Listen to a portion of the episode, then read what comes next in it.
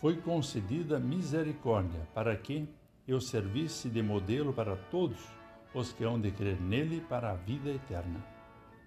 De acordo com a primeira carta a Timóteo 1, versículo 16. Olá, querido amigo da Meditação Diária Castelo Forte 2024, dia 16 de janeiro. Hoje eu vou ler o texto de Leonério Faller com o título Deus transforma. Saulo era doutor em teologia, mas não admitia que Jesus fosse o Messias enviado por Deus.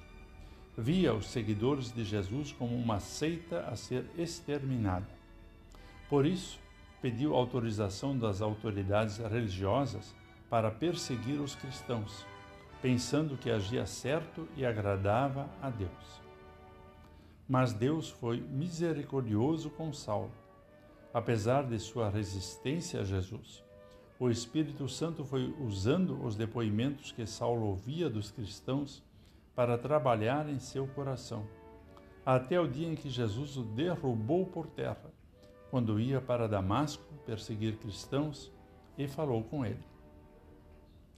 O Espírito Santo convenceu Saulo de seu erro fez com que ele cresce em Jesus como o Messias, foi batizado, recebeu instrução dos apóstolos e, anos depois, Deus o tornou o missionário que anunciava a salvação em Jesus. Deus transformou Saulo em Paulo, de inimigo de Jesus e de seus seguidores, em crente em Jesus e companheiro de seus discípulos, de orgulhoso em humilde, que reconhecia ser o principal pecador e que não merecia ser um missionário. Deus pode transformar qualquer pagão em cristão e em filho dele. Por isso, ele usa os mesmos meios que usou com Saulo, a sua palavra e o batismo.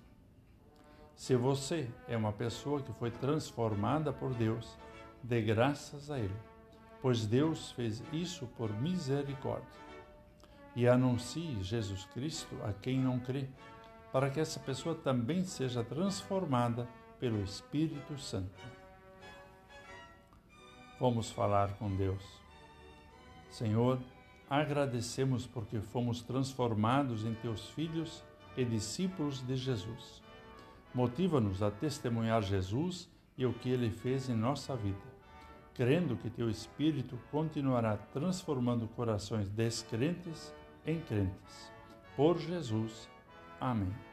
Aqui foi Vigan Decker Júnior com a mensagem de hoje.